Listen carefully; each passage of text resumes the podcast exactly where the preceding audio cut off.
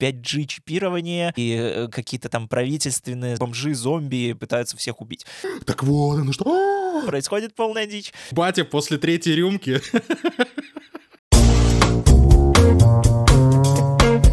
Прослушка. Всем привет, друзья! Это подкаст «Прослушка» от онлайнера. Его ведущий Андрей Марьянов и Антон Коляга. Э, обсуждаем мы сегодня, как и обещали в прошлый раз, сериал «Кроличья нора», друзья мои. Но для начала все-таки мы не можем не поговорить об одной э, важной теме, которая нас коснется непосредственно. Это забастовка сценаристов США, потому что она происходит прямо вот сейчас и может вполне себе привести к тем же последствиям, которые были у нас э, еще в 2000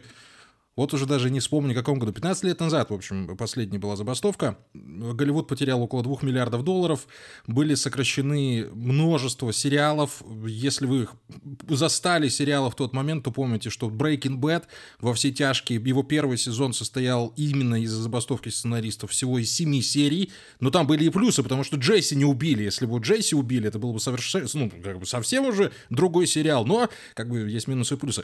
Что будет а, с сериалами в ближайшее ближайшее время сказать трудно, хотя, в общем-то, Антон Олегович, ну, получается, что а, сейчас уже в запуске, э, я имею в виду уже в выкладке, уже можно будет смотреть сериалы, которые были отсняты до забастовки, и в первую очередь это дело коснется уже год, наверное, следующего, потому что вот сейчас сценаристы ничего не делают, а проекты, собственно, снятые заранее будут выходить, а будущие проекты, вот они под большим вопросом. Все правильно? Да, но это на самом деле вообще зависит от того, сколько конкретно продлится забастовка, потому что как раз-таки прошлая 15-летней давности длилась, кажется, три месяца, да, ну и вот, собственно, ущерб был довольно сильный. Если даже кто-то не смотрел сериал еще в, в ту пору, если зайдете там, например, в какой-нибудь Лос, Доктор Хаус, можно прямо увидеть, как вот э, проваливаются сезоны по числу серий.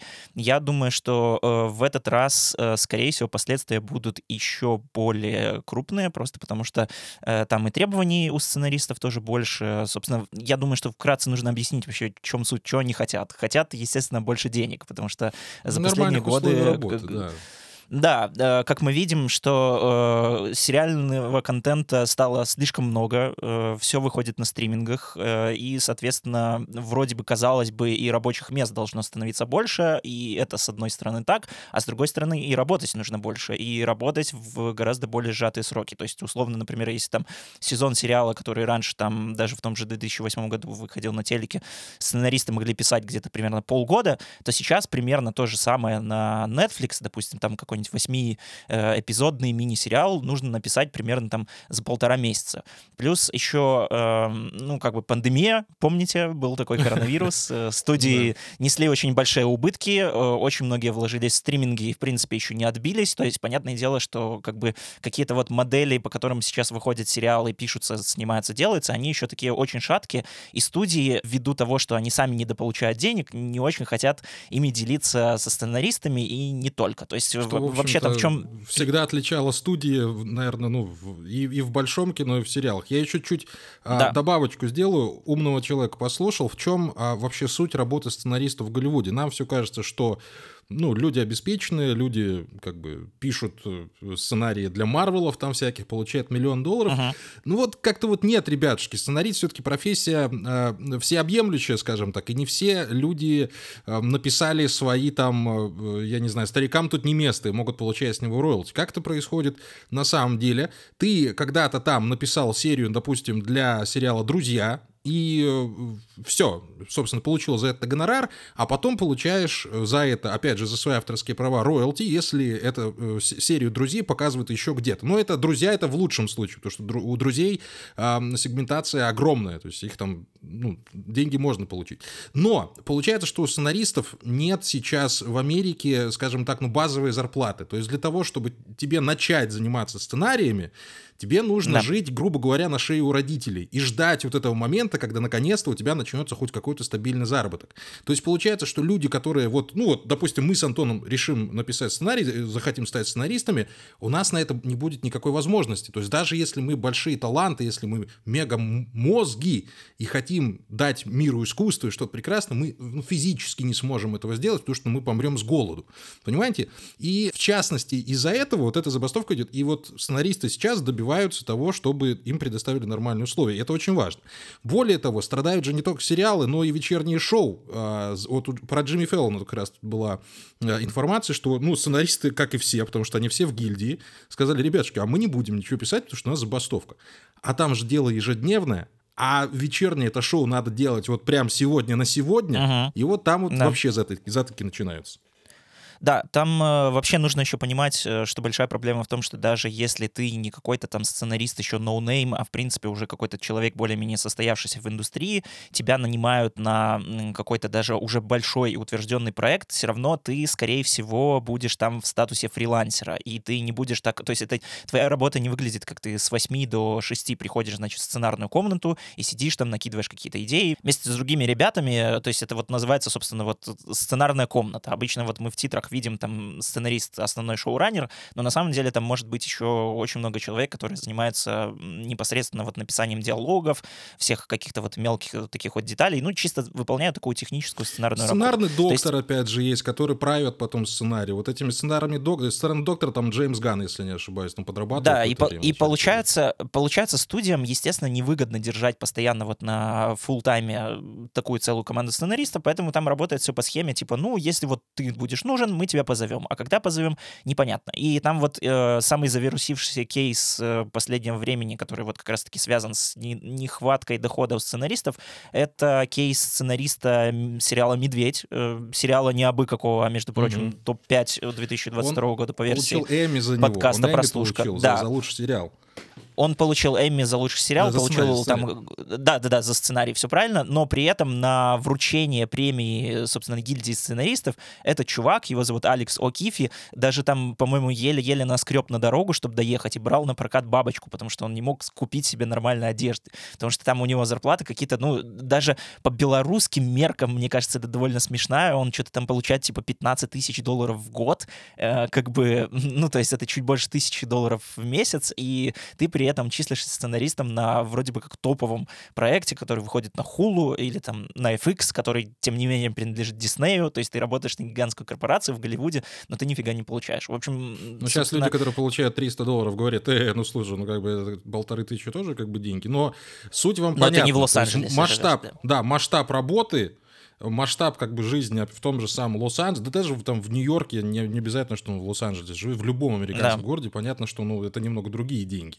Полторы тысячи здесь, полторы тысячи там. Ну, я не буду уже объяснять базовые Да, вещи, но еще вкратце, э, вкратце, если вернуться, вот какие последствия нас, скорее всего, ждут, да, все правильно. Пока что еще у Netflix и у каких-то других стримингов есть запасы, которые они наснимали, но э, те сериалы, которые уже даже вроде бы снимаются прямо сейчас, то есть, казалось бы, ну, все, сценарий написан, все, снимайте, пожалуйста. Надо понимать, что очень многие проекты, да даже, я думаю, почти все, дописываются еще по ходу действия, там, на съемочной площадке. То есть э, вы начинаете да, снимать, процессе, вы понимаете, да. какой-то там диалог не работает, или там какая-то сцена не работает, что-то нужно допереписывать. Какие-то, сцены, какие-то серии вообще снимаются, вот начинают сниматься просто по какому-то вот э, первому драфту сценария, а в процессе что-то там дополняется. Но этого на съемочной площадке делать нельзя, просто потому что гильдия сценаристов запрещает э, сценаристам э, не то, что там появляться на съемочной площадке, а даже отвечать на рабочие письма, если ты уже успел разослать какие-то свои сценарии, которые еще не утверждены, их э, обязаны твои работодатели вернуть, э, и в том числе и другим э, представителям, ну, собственно, других профессий на съемочной площадке запрещается прикасаться к сценарию. То есть там режиссер какой-нибудь не может сказать, а, ну, типа, а что там эти сценаристы, я сейчас сам, сам сяду и все перепишу. Что, типа, у нас чат GPT вообще-то тут есть. То есть вот чат GPT это тоже, вот отдельный пункт. Кстати. Да, да, да. да. То есть так делать нельзя, поэтому очень многие проекты либо э, будут досниматься без э, участия сценаристов и шоураннеров, что, собственно, сейчас происходит со вторым сезоном «Властелин колец», либо, ну, э, к сожалению, очень сильно просядут в качестве, потому что, ну, как бы все понятно, да, э, либо э, будут подвинуты на какое-то дальнее время для того, чтобы понять, когда там устаканится забастовка. Но э, на самом деле э, сейчас я просто даже почитал там пару каких-то прогнозов вообще, вот что, какие там эксперты или ребята из индустрии, какие они, в общем-то, ставки, чё, чем это все закончится. И у многих прогнозы, надо сказать, такие не супер утешительные, просто потому что сейчас эм, тоже контента стало больше, и больше контента не только американского, а в том числе европейского, корейского, э, там, латиноамериканского, и, в принципе, ничего не мешает сейчас стримингам просто начать закупать больше корейских сериалов. Netflix уже там вложил, по-моему, 2,5 да, да, миллиарда долларов в корейские сериалы. Э, нанимать сценаристов, допустим, там, например, из Европы, из Франции, э, из каких-то проектов, которые уже вполне себе стрельнули на тех же ну, стримингах. извините, в Великобритании такая сценарная школа, что никто как бы да. тоже не пропадет. То есть э, надо понимать, что э, есть дофига и в Америке тоже сценаристов, которые не состоят в сценарной гильдии. То есть каких-то всяких энтузиастов, студентов, выпускников, таких вот, как мы с Андреем, их там просто пруд пруди. Но на самом деле гильдия тоже на этот счет позаботилась, там есть какие-то свои определенные ограничения и штрафы, то есть, скорее всего, что если ты решишь в обход забастовки тоже начать сотрудничать э, с киностудией или стримингом, то ты потом не вступишь э, никак в гильдию сценаристов, Собственно, вообще получишь там да. волч, волчий билет, э, то есть как бы что не есть тоже хорошо. В общем-то, ну, будем наблюдать, явно как будто бы никаких хороших предчувствий лично у меня тоже нет. Я думаю, что очень много замечательных проектов мы либо потеряем совсем, либо поймем, что, ну, что-то как-то прям вообще совсем не ну очень да, хорошо. Ситуация в любом случае патовая, и конца и края тут, тут не видно, и это действительно отразится на нас, но в отложенном будущем, и мы вот, например, в следующем году вот с Антоном будем что-то выбирать. Ну, я, конечно, очень оптимистичен в том, что мы в следующем году будем что-то выбирать, посмотреть, ну, знаешь, что-то на день сложно загадывать, я уже про следующий год говорю, но мы обязательно столкнемся с тем, что мы будем или включать ретро, или уже там э, какие-то там проекты вытаскивать, о которых вам стоит рассказать, ну, просто, ну, грубо говоря, из пальца высасывать. Ну, это в общих чертах, чтобы вы понимали, что нас ждет. И мы говорим про американский контент. Давай еще раз сделаем сносочку, потому uh-huh. что контента сейчас в мире, ну, очень много. И мы говорим про ту же Великобританию, про ту же Испанию, про ну, Францию, в нек... французских сериалов давно не смотрели, но вот Испания, Великобритания, Корея, Корея вообще в топе они, ну, мы, мы не видим вот этого огромного потока, но там все в порядке, они, ребята, работают, я думаю, что мы скоро еще что-нибудь увидим. То есть без контента совсем мы не останемся, но некоторые, о некоторых вещах придется забыть. Ну, к счастью, сериал «Кроличья нора» был снят и написан до забастовки сценаристов, поэтому вот сегодня у нас есть замечательная возможность поговорить именно об этом. А что же там за сериал такой? Антон Олегович, значит, расскажу в двух словах. У нас есть Кифер Сазерленд. Люди моего возраста и выросшие на сериале 24 часа сразу вскрикнут «Дэвид Клой!» Ну, вот уже я большой фанат этого сериала, очень сильно его любил в свое время. Это был ну, один из, наверное, самых адреналиновых сериалов вообще, которые я в жизни видел. И Кифер Сазерленд был его главной звездой. По большому счету, это одна из ну, одна из его главных ролей в целом в карьере. И, по большому счету, мы, наверное, с Антоном-то и взялись за кроличью нору из-за моего чувства легкой ностальгии по э, Кефиру Сазерленду, и, по сути, я, честно говоря, хотел, вот, хотел, не то, что хотел, я предполагал, что мы, когда сядем уже на подкаст, то мы будем uh-huh. говорить о смерти, о какой-то вот кончине сериалов шпионско, каких-то задуманных, каких-то про э, рептилоидов, про вот это вот все пятое, десятое, то есть про теории заговора, про все эти вещи. Но на поверку оказалось, что все не так страшно. Оказывается, жанр еще жив, и он вполне себе может доставить удовольствие, по крайней мере для меня, как для его поклонника. А про что рассказывает «Кроличья нора»? Опять же, Кифер Сазерленд играет корпоративного шпиона, его обвиняют в убийстве, некая тайная корпорация, как обычно это происходит. Он от всех убегает и начинает сам свое расследование, в процессе которого он... Ну вот тут уже начинаются спойлеры. Там очень много спойлеров. Сериал построен на клиффхенгерах. Это вот такой классический, старый, добрый, фоксовский такой вот клиффхен-сериал, uh в котором очень важно все-таки не, не распространяться о том, что будет дальше. Как тебе в двух словах? Э, в двух словах, э, нормально, да. Э, то есть у меня нет никакой особой ностальгии по 24 часам. Я, кажется, смотрел, может, два каких-то сезона, вот примерно вот ту эпоху конца нулевых, когда он там только начинался.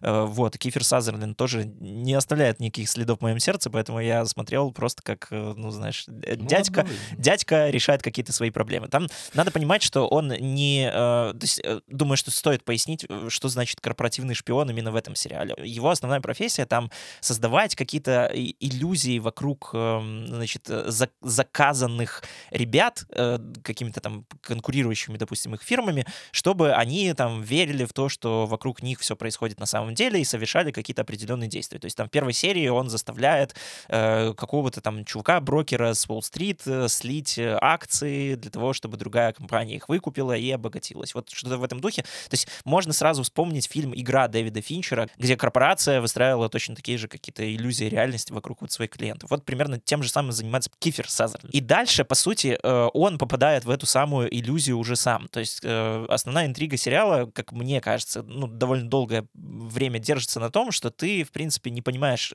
это игра или не игра. То есть попал ли Кифер Сазерленд, собственно, в эту кроличью ныру, или это, ну, все по-настоящему, потому что на самом деле там есть очень много поводов так думать, что происходит какая-то полная дичь, потому что происходит полная дичь. Это просто, на самом деле, э, кошмар, э, экранизация кошмара человека, который просто верит во все возможные теории заговора. Там будет и 5G чипирование, и э, какие-то там правительственные, значит, вот, как помните, если кто-то помнит, был сериал на Netflix, я не знаю, даже он выходит или нет, мультсериал «Корпорация заговор» от Алекса Хирша, который, что он делал? Gravity Falls. Обсуждали мы его как-то. Да, да, да, мы его чуть-чуть цепляли в каком-то выпуске. Вот э, мне очень сильно напомнило вот то, что происходит в «Кроличьей норе», только это не анимационный сериал, а все там вполне по-настоящему и даже более-менее на серьезных щах. Но мне на самом деле больше всего, что нравится здесь, что эти самые серьезные щи, они, ну, так нет-нет, да, да так вот и улыбаются, и дают тебе понять, что, типа, ну, чувак, как бы не относись к этому чувак, всему серьезно. Ну, все, ну, все понимаем. Да, как бы мы серьезные, но мы все-таки щи, как бы, то есть, come on. Э, просто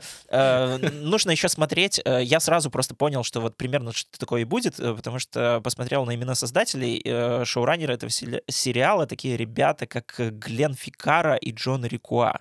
Может быть, кто-то помнит их по фильму Crazy Stupid Love, там, где Гослинг, Стив Карелл, Эмма Стоун, такая комедия там с кучей разных ну. Один из моих любимых фильмов, я тебе хочу сказать, хочу, да, чтобы да, да. в описании его оставил, пересматриваю время от времени, Да, и они еще известны как сценаристы «Я люблю тебя, Филипп Моррис», «Плохой Санта», то есть вот таких вот чисто, знаешь, ком- комедийные ребята. И тут вдруг они делают шпионский, э, вроде бы какой-то серьезный детектив про корпоративные заговоры. То есть, э, понятное дело, что, скорее всего, чисто вот какого-то жанра вот э, того самого шпионского фоксовского, возможно, ожидать не стоит. И вот здесь это как раз-таки прикольно, то, что как раз-таки э, есть немножко самоирония, есть немножко степ, но в то же время тебя все время держит вот в каком-то вот напряжении, что ты такой, э, блин, а вот здесь, а что здесь, а какой твист, а кто там чья жена, а, а там да, просто постоянно там все время обязательно какой-то персонаж, он, э, если он умер, он, тебе кажется, что он должен ожить, потому что другие уже до него прекрасно оживали. Если какое-то событие случилось, ты думаешь, что оно случилось там не по-настоящему, что это был чей-то план, то есть все время вот тебя держит вот на каких-то вот таких вот подвешенных крюках, и это довольно прикольное, немножко даже забытое ощущение, ну, лично для меня. Да, и слушай, и опять же, тут надо сразу говорится, что у сериала получается держать тебя немного в невидении, особенно если ты смотришь его, ну, со второго просмотра, я думаю, очень многое будет э, чуть более понятно, чуть более ясно, как это всегда и бывает. Можно будет заметить какие-то намеки на поворот сюжета, но в таких сериалах всегда очень важно, чтобы не было вот такого э, перехода, ну, уже совсем в какую-то глупость откровенную. Uh-huh. А что-то, что-то похожее было, кстати, в сериале «Побег». Я говорю про последние сезоны, там, про предпоследний сезон, собственно, перед ребутом, а когда тоже пошла, пошел корпоративный заговор, пошли По-моему, он тоже, кстати, пострадал ну, от забастовки. Совсем уже да-да-да, пошли вот эти все, все, все мутки пошли, кто-то кого-то куда-то, теневое правительство, такой, господи, думаешь, да просто люди из тюрьмы убегали, чего вы несете, алло. Uh-huh. И вот уже в, в последнем эпизоде, когда э, гла... Мэтти Скофилда уже, когда воскресили, ты берешься за голову, такой, блин, ну это уже совсем. Здесь же, да, конспирология выкручена до предела, прям на 100% выкручена конспирология. Сразу хочется выбросить телефон, желательно с компьютером, желательно вообще отключиться от интернета, питаться только органической едой, выращенной у себя там э, где-то на огороде или на крыше, у кого как. Ну а в конце концов, действительно, вот за счет вот этого подми... за счет подмигивания, за счет э, того, что создатели понимают, какую ересь они иногда несут, ты воспринимаешь это действительно вот как ну, не то чтобы как капустник, не то чтобы как какой-то студенческий, знаешь, вот такой вот э, спектакль, но все-таки как как развлечение. Ты не уделяешь этому столько внимания, как мы с тобой обычно уделяем там драмам каким-то серьезным. Ты в целом, вот э, сегодня разговаривая про сериал «Кроличный, «Кроличий рай», это по большому счету для нас с Антоном упражнение, потому что такого рода сериалы мы еще не обсуждали. То есть это чистый вот сюжетный боевичок, э, триллерчик, uh-huh. в который должен соответствовать определенным вот аспектам. Там должно быть в меру убийств, там должно быть в меру интриги, красивая женщина обязательно, Э, много предательств, но в конце, естественно, все будет хорошо, а как же иначе? К чести кроличьей норы у него получается э, соблюдать дистанцию с, с откровенной глупостью и при этом оставаться вполне себе, опять же, нашпигованным адреналином. Я тоже этого чувства давно не испытывал, скажу тебе. Ну, когда ты сидишь, напряжен, ты думаешь, что же будет дальше. А в конце там клиффхенгер, ты такой, «А, так вот оно что, это его отец, ну вот, ну, давненько такого не было. Я прям, и я, ты знаешь, я прям кайфанул от этого состояния. Если, опять же, если рассматривать э, этот сериал как поход на аттракцион в Лунопарк, mm. я абсолютно в восторге. И я не хочу хранить этот жанр, я хочу, чтобы он продолжался. Мне понравилось. Все правильно, он абсолютно сюжетный сериал, то есть э, действительно его сложно обсуждать прямо сейчас, просто потому что, ну, чтобы тупо не скатиться в какие-то пересказы, э, где там что, какой был сюжетный поворот и какая сюжетная линия к, к чему привела, и кто там где покончил с собой. То есть, э, а потом, естественно, вернулся. Это такой абсолютно, действительно, развлекательный, аттракционный, чисто нарративный сериал, в который, тем не менее, нужно, ну, прилагать довольно много, я бы даже сказал, усилий, чтобы погрузиться. Просто потому что, понятное дело, что когда тебе вываливают на голову кучу вот, вот этой вот какой-то ереси, это у тебя какой-то момент возникает ощущение, что ты пришел на застолье со своими родственниками, да, и, и у каждого есть своя любимая теория заговора. И, и батя после третьей рюмки. Да, и батя после третьей рюмки начинает, значит, их пытаться вот как-то модерировать и, и сам еще накидывать. Потому что, ну да, это в какой-то степени действительно тоже, э, наверное, батя-сериал, но для такого вот бати, который делает вид, что во всем разбирается. Типа, я знаю, как мир устроен. И сейчас я тебе объясню. Потому что есть там действительно вот такой вот персонаж, отец Кивера Сазерленда, который вот прям вот такой вот настоящий батя, который, знаешь, такой, ты, ты понимаешь, что он, он в чем-то шарит, но он никогда до конца тебе не дает понять, в чем именно. И вот сериал, он примерно вот абсолютно рифмуется. Да, но граница, вот граница того, в чем он шарит, совершенно размытая. Да. Ты не знаешь, он правду говорит или врет, или у него тебе, маразм. Тебе все время вот так вот на, накидывает вот эту вот лапшу на уши, и ты, и ты сидишь, и ты вроде такой, э, ну, ну это же ну это же полный бред, это же куча... Это же, это же, это же куча каких-то условностей, это... А, а потом такой, так, а почему, а почему это работает вообще? Ну, как, как это работает? Почему мне нравится? Почему уже седьмая серия? Подожди. Да-да-да. И это очень прикольно даже в этом плане наблюдать за какими-то своими ощущениями, потому что, ну, честно говоря, у меня... Э, я выпадал очень часто. Я выпадал из сериала, я мог там, не знаю, половину серию смотреть не то что фоном, а просто, знаешь, как-то вот сидеть и, и быть вот в абсолютных в своих каких-то мыслях. И потом такой сижу, сижу, сижу, а потом раз, и, и, и тут э, хоп, и тебе все время там вкидывают какой-то триггер. Типа, да. типа там убили э, для того, чтобы э, приняли какой-то закон, а может и нет. А зачем вот это они сделали? И я такой, так, так, так, так, так, так. Это знаешь, вот и, и хочется вот прям даже взять где-то вот нащупать рядом с собой пульт и сделать погромче, потому что у тебя ощущение, что тебе правда вот льют вот с телевизора вот эту чушь. И, э, ну, в этом и плане... как в сериале «Филадельфия, Филадельфия всегда солнечно, стоишь возле этой доски с красными нитями, держишься за голову, черный глаз, так вот, так вот это что? Да, вот, что? вот именно как в этом меме. И это прикольно, то что, ну, вот э, правда, что сериал очень классно вот прощупывает вот эти вот какие-то границы дозволенного, чтобы вот он, с одной стороны, не скатывается в какой-то совершенно трэш, но, но с другой, он, он тебя все время заставляет сомневаться вообще во всем, в том, э, движется сюжет, правильно ли он движется, то, что ты видел пять минут назад, это было на самом деле или нет. В то же время это вот как-то такой вот абсолютный реализм. То есть надо понимать, что вот мы сейчас описываем, это не то, что там какой-то совершенно там, не знаю, сюр, который, как вот э, фильм Ари Астера «Все страхи Бог», где Хакин Феникс просто всего боится и путешествует там то по каким-то своим фрейдистским фантазиям, то по реальному городу, где бомжи, зомби пытаются всех убить. Нет, э, здесь вот, вот абсолютное сосредоточение значение реализма, там нам рассказывают, называют абсолютно реальные имена, там фигурирует там какая-нибудь условно там Тесла, модели телефонов все актуальные, то есть это прям вот наше да время. и Беларусь там упоминается, это я так вам, ребятушки, Да. заки- закину, если вы там вдруг захотите глянуть этот сериал, там про Беларусь тоже есть, не переживайте. Ну куда Да, то есть э, вс- все какие-то вот тек- текущая вроде бы повестка, но она как-то не то, что даже гипертрофирована, выкручена, она, она вот, вот прям вот в какой-то дисторшн такой, и тебе вот это вот все время вот бьет по ушам, и правда, это вот, ну, довольно интересно с точки зрения вот каких-то вот творческих чисто решений, что, потому что, ну, как будто бы кроличья нора, она в любой момент могла свернуть просто вот в какой-то скучный корпоративный триллер, где мы бы смотрели, как Кивер Сазерленд что-то там сидит, взламывает, они там разгадывают какие-то дела, где там кто кого обманул, но здесь этого не происходит, и это классно, прикольно. Кстати, про творческую составляющую этого проекта здесь все-таки есть один э, заметный бриллиантик, Мгм. и зовут этого бриллиантика Уолт Клинк, который играет такого хладнокровного, очень молодого, но все-таки убийцу. Я тебе скажу, давненько у меня не возникало такого желания спрятаться под одеялко от вида этого молодого человека, который вроде бы ну не похож, знаешь, вот убийца с глазами младенца. Вот это как раз-таки тот случай. Что-то похожее было, я не- стыжусь в этом признаваться, во время просмотра э, мультфильма э, «Кот в сапогах 2», который я считаю одним из величайших вообще мультипликационных творений в истории, потому что он великолепен. И вот когда там волк появлялся на экране, Мгм. вот примерно такое же было чувство. Вот, вот очень дискомфортное такое, знаешь. Вот у Уолта Клинка, совершенно молодого человека, у него еще за плечами не так много проектов, надеюсь, что у него будет больше. У него получилось создать вот одного из самых запоминающихся антигероев. Это было, это было пугающе, но классно. И э, самое вот к вопросу про то, куда мы скатываемся, это я уже перескакиваю на следующую тему, просто хотел про Болта сказать, обязательно обратите на него внимание, если он, если он будет правильно использовать свой талант, он очень далеко пойдет.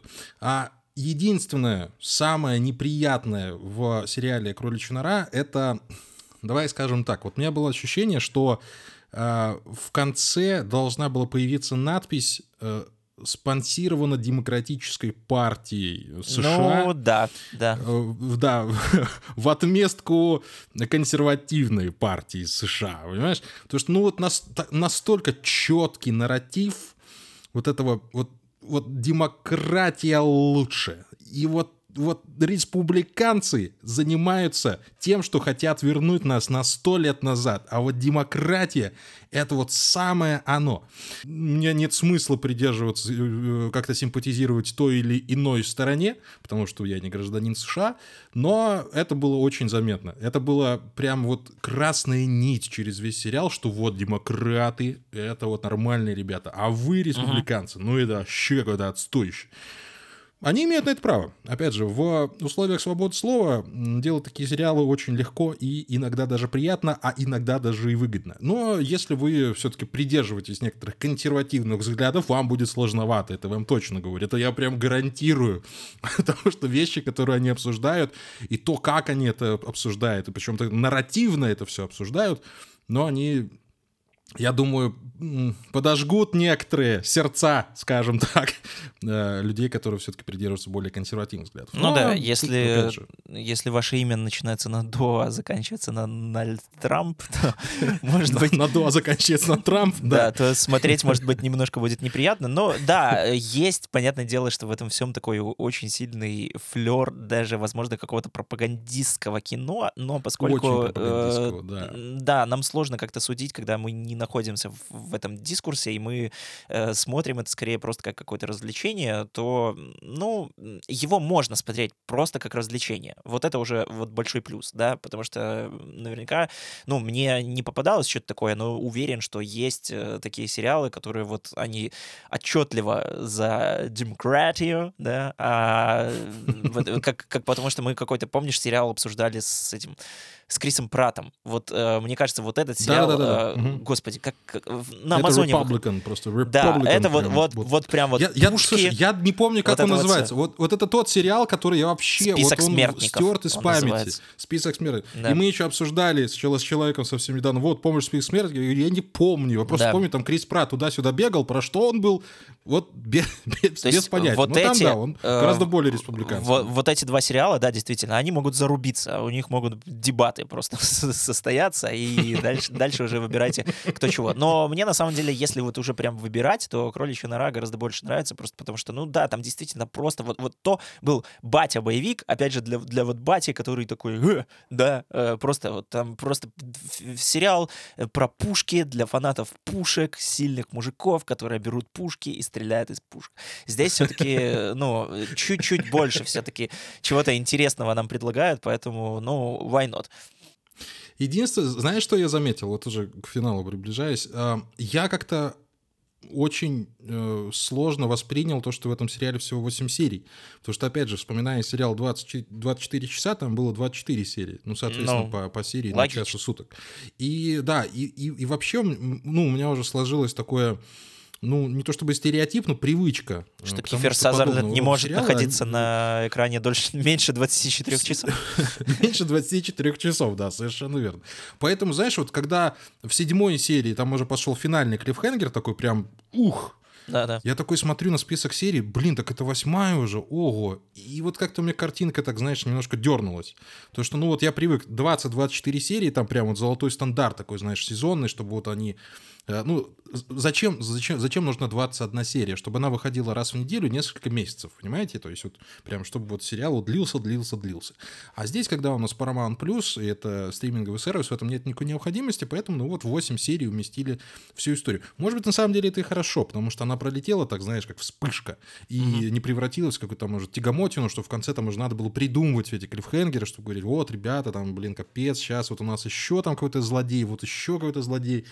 А Кифер Сазерленд уже устал, у него опять истерика, о, о, о, у него таблетки кончились. Ну, ну, вот, вот, вот этого не было. Все вот чинно, спокойненько, пришли из, из точки А в точку Б, всех победили, можно расслабляться. Да, ну, это на самом деле может быть действительно и хорошо, просто потому что, правда, это сериал, от которого можно устать. И я легко предполагаю, что, ну, ну это, это прям, ну, не знаю, не то чтобы прям совсем на любителя, но к чему-то такому надо быть готовым. То есть это все-таки не прям вот такое чистейшее развлечение, что ты сидишь, просто откинувшись там где-то в кресле и сидишь, смотришь, наблюдаешь, как там герои что-то решают какие-то свои задачи. Ну, в это все нужно подключаться. То есть даже если не там как-то прям головой и, в принципе, может быть, наплевать вообще на сюжетные повороты, твисты все и клиффхенгеры, как-то, наверное, эмоционально вовлечься в это все-таки придется. И часто очень эмоциональное вовлечение, она как раз-таки требует гораздо больших усилий и вообще просто какого-то самообладания, чем чисто вот такое, так, ну, я сейчас здесь поразгадываю загадочки. Поэтому, ну, это чисто вот как такое просто алерт, предупреждение, что это сериал э, если вы в него не сможете как-то погрузиться, если он вас не захватит, то, ну, наверное, бросайте к черту. Ну, я бы не сказал, что... Да, это, досматривать, досматривать да, смысла, то, что ну, большого не нужно будет. Вот В конце наши вот... победят. Вы уже извините за, за ну, спойлер, да. да, наши победят. Это прям вот, ну, точно. Это точно я вам говорю, еще до начала можно было сказать. В остальном, да, если ваши, вас э, чаще называют не по имени, а словом «батя», это сериал точно для вас, абсолютно. Это прям идите сюда. Если вы фанатеете от каких-то вот таких остросюжетных триллеров, в которых до конца непонятно, что произойдет за поворотом, э, кто кого обманет, кто кого застрелит, кто кого еще что-то с ним сделает. Вам сюда абсолютно. Э, Кроличья нора, он достаточно э, компактный, он емкий, он быстрый, он не утомляет прям своей там моно монолитностью какой-то. Ну, здесь рассказана хорошая история, которую, в общем-то, можно даже и продолжение придумать, потому что никто не мешает Крис... Сазерленда еще раз поместить в какую-то странную ситуацию. Но это уже, как говорится, как сценаристу на душу карт ляжет. Поэтому Uh, ну Скорее да. рекомендуем. Как, как, как ляжет да, карта и как ляжет забастовочный плакат. Судя по всему, в общем, тут э, загадывать далеко не стоит. Для тех, кто любит такие сериалы, добро пожаловать, вы получите огромное удовольствие. А в остальном, ну, э, нам пора заканчивать, Антон Олегович. Мы, конечно, с тобой в забастовку уходить не будем, потому что мы пониженной социальной ответственности, ребят, с тобой. Ну, и в этом ничего страшного. Будем на следующей неделе смотреть то, что-то интересное, что конкретно, пока вам не скажем, потому что у нас там есть выбор. Да, подкаст мастером, как, обязательно, как, но- как платили мало, так и будут платить мало, поэтому... Да, как бы так и будет платить. Мы же, мы уже, в принципе, смирились и привыкли к этому. Ничего страшного, в общем. Но Поэтому все, спасибо Самая большая плата — это ваши оценки, ваша любовь, ваши сердечки, ваши отзывы на Apple Конечно. Podcasts. Обязательно оставляйте их везде, не только там, а вообще на всех платформах. И мы обязательно все читаем, э, если даже не отвечаем прям вот здесь вот вслух, потому что нам иногда там пишут даже что-то и плохое, а о плохом мы вспоминать не особенно любим. Вот. Нет, э, конечно, мы нет, мы нет. все видим. э, Мы все видим и обязательно вернемся. Ты так сказала, мне сейчас прям показалось, что ты говоришь, мы все видим, и такой, знаешь, человек на телефон сразу, где ты видишь? Да, что, да, на, да. на камере, на Вот ноутбуке через- посмотреть, вот- нет вот ли через там, вот не это вот. загорелась ли камера? Да-да-да, вот ты, ты. Мы сейчас тебя видим через эту веб-камеру, которая у тебя находится в кармане. Так что э, поаккуратней, Да, Не поаккуратней. надо нам ставить единички, не надо. Мы, ребята, серьезно. Все, ребятушки, это был подкаст «Прослушка». Андрей Марьянов и Антон Коляга. Увидимся, услышимся с вами на следующей неделе. Пока.